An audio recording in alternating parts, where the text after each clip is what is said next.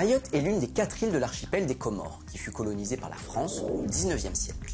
Après un référendum en 1974, Mayotte a décidé de rester française, alors que le reste de l'archipel a accédé à l'indépendance. À côté de Mayotte, la République des Comores s'estime spoliée de son territoire. Les Nations Unies demandent à la France de rétrocéder l'île en vain.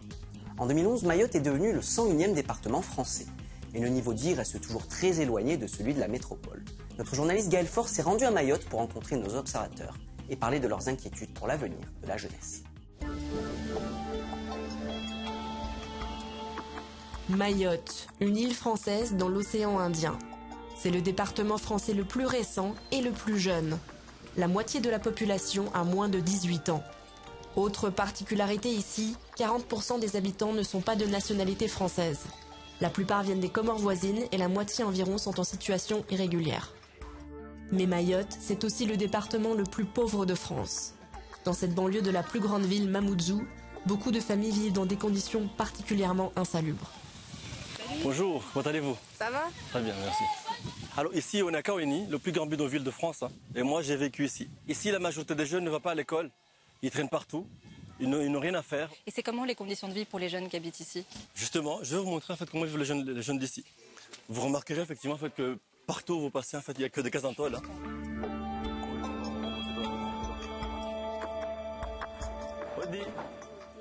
Nous présente une famille qui vit dans une de ces maisons qu'on appelle les bangas. Voici la chambre à coucher où je dors avec mon mari. Voici le lit où dorment mes enfants. Le garçon dort en haut, les filles en bas. Voici mon réchaud. C'est là où je cuisine. Quand il pleut, on ramasse l'eau, on la filtre, on remplit les bidons afin de se doucher et laver le linge des enfants. Le bidonville grandit petit à petit. Ici, nous sommes en présence d'un banga qui est en train de se construire.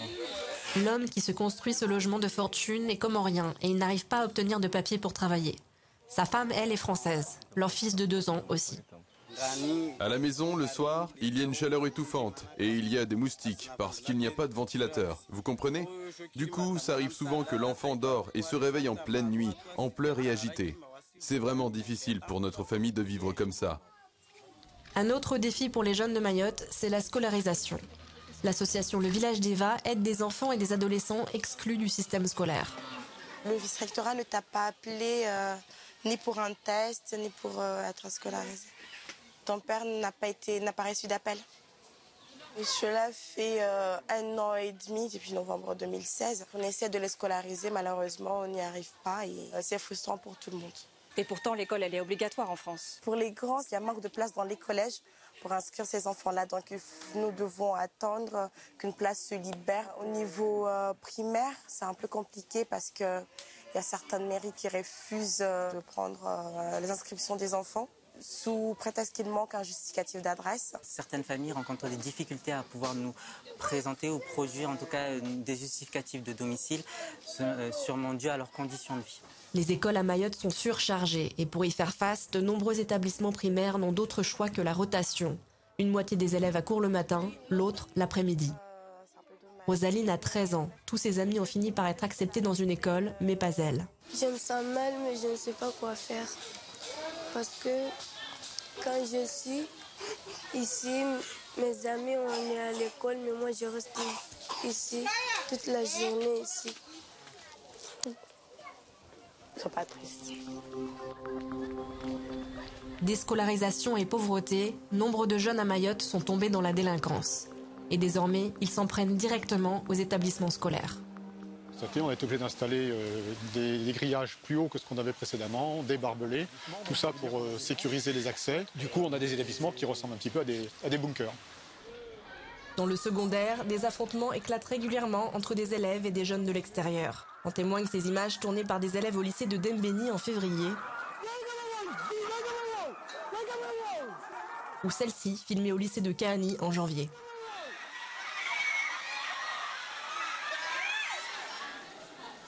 Fin février, ces violences ont poussé des professeurs à arrêter de travailler et ont déclenché une grève générale contre l'insécurité qui a paralysé l'île entière pendant deux mois. Il y a à la fois des phénomènes de, de- de rivalité de village, des phénomènes de bande qui font que Il y a des contentieux qui existent. Puis la rentrée 2017, on a quand même procédé à quatre confinements dans cet établissement. C'est-à-dire qu'on a été obligé de mettre nos élèves en sécurité, fermer le SAS qui est ici, mettre tous les élèves en sécurité dans, les cours d'établissement, de manière à ce qu'ils soient hors d'atteinte euh, d'événements qui se produisent à l'extérieur d'établissement. Jet de pierre, jet de bouteille, euh, tentative d'agression, euh, tentative de raquette, etc. Donc dès qu'on est informé, aussitôt, on agit. Des gendarmes viennent désormais patrouiller plusieurs fois par jour et des parents d'élèves se tiennent même aux grilles de l'établissement. Sans carnet scolaire, les élèves ne peuvent pas rentrer. J'avais plus envie de venir au lycée. J'avais peur qu'on m'attaque. Je me sens mieux parce que je viens là. je, vois, je vois que c'est sécurisé. Je vois des agents partout. Mais pour cet enseignant, renforcer la sécurité ne suffit pas. Personnellement, j'ai enseigné euh, pendant des années euh, en région parisienne, euh, en zone sensible, anti-violence. Et les scènes de violence que j'ai vues là, je n'aurais jamais pensé qu'en allant travailler un jour, je puisse, puisse être confronté à ce type de violence. Des élèves avec des, des coupes-coupes, j'en ai vu euh, dans l'autre établissement. Et quelles sont vos revendications? Nous demandons à ce que tout Mayotte passe en RED+, avec des moyens afférents. RED+, c'est-à-dire? C'est un réseau d'enseignement prioritaire, donc avec des moyens humains, des moyens matériels, pour que l'on puisse travailler normalement. Mayotte compte peu de structures d'accueil pour les jeunes. La maison des adolescents est l'un des rares espaces où ils peuvent s'exprimer sur les problèmes qui les touchent. Comme lors de cet atelier sur la violence organisé par l'association Mlési Maoré. On a besoin de se sentir euh, protégé par une bande et pourquoi on n'est pas, on se sent pas protégé tout simplement par la police ou par nous-mêmes ou par euh, des adultes autour de nous? Euh, la police va dire qu'ils vont faire la quête. On m'a déjà agressé, on m'a tabassé, j'ai la douleur. Il faut que je des bandes qui vont le tabasser. En fait, si tu veux, toi, tu réponds à la violence par la violence, c'est ça? Et est-ce que c'est bien ça? Pas bien. Pour le directeur du pôle jeunesse de l'association, les changements causés par la départementalisation de Mayotte entraînent une perte de repères. On parle de juge, on parle de procureur, on parle de, de la préfecture, enfin d'un certain nombre d'autorités. Euh, qui sont éloignés des villages. Et on sent qu'il y a quelque chose qui est déstabilisé à Mayotte sur la question de qui fait autorité à Mayotte. La plus haute autorité à Mayotte, c'est Dominique Sorin, le nouveau préfet qui a été nommé en mars en pleine crise. Il renvoie à un plan de travail toujours en chantier. Il n'est pas normal qu'un territoire français ait un tel décalage en termes d'équipement par rapport à ce que peut attendre euh, un citoyen français. Donc oui, il faut faire plus d'écoles, il faut faire plus de logements sociaux, il faut qu'il y ait plus d'assainissement. C'est ce qui a été prévu dans le plan du gouvernement sur lequel nous sommes en train de euh, travailler, pour lequel j'ai été missionné dans ce contexte-là, pour qu'il y ait des retours rapides sur la vie quotidienne des, euh. Face aux problèmes d'insécurité, les citoyens s'organisent eux-mêmes. Dans plusieurs villes, comme ici à Combani, des habitants ont récemment formé des comités pour tenter de lutter contre la délinquance juvénile. Ces femmes sont réunies pour planifier des rondes de nuit. Pourquoi je suis là? Pourquoi je me mets à fond dedans? Parce que mes enfants, ils ont été agressés au collège. Mon enfant, mon l'autre, il a été agressé au lycée. Depuis la création du comité, certains jeunes de Combani ont changé leurs habitudes. Là, ils volent plus. Ils sont même venus à la mosquée euh, un vendredi pour, pour, demander pardon à tout le monde. Vous avez euh, des, coupes des cheveux, des touffes des cheveux avec plein de couleurs, avec plein de, euh, de, boucles d'oreilles. Ils les ont enlevés, ils ont coupé leurs cheveux. Alors, changer de jour au lendemain, en fait, parce qu'il y avait tout le village, nous sommes partis chez, euh, chez, chez, leurs parents. Et on leur a dit, puisque vous ne voulez pas, euh, vous voulez pas que vos enfants changent, parce que c'est vous qui ne voulez pas que vos enfants changent. Donc euh, nous, on ne veut plus de vous dans notre village.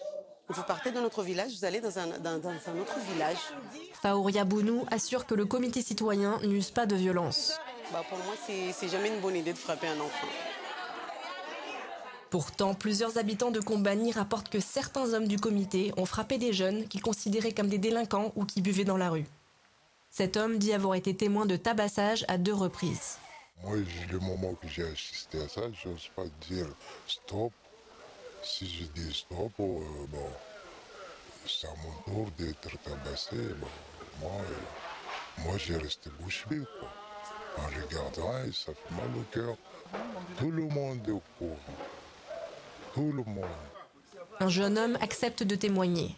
Pour sa sécurité, nous avons décidé de cacher son identité. Je ne sais pas ce que je leur ai fait. Ils m'ont trouvé à la sortie de la supérette au moment de l'appel à la prière, le soir. Ils sont sortis de la voiture et ils ont commencé à taper des gens qui étaient là. Ensuite, ils m'ont attrapé comme ça. Ils m'ont mis dans leur voiture. Ils m'ont amené sur un terrain sauvage. Ils m'ont recouvert le visage et ils m'ont frappé avec un manche à balai. Même si j'étais un délinquant, j'ai arrêté tout ça depuis qu'il y a les comités. Je veux plus faire ça.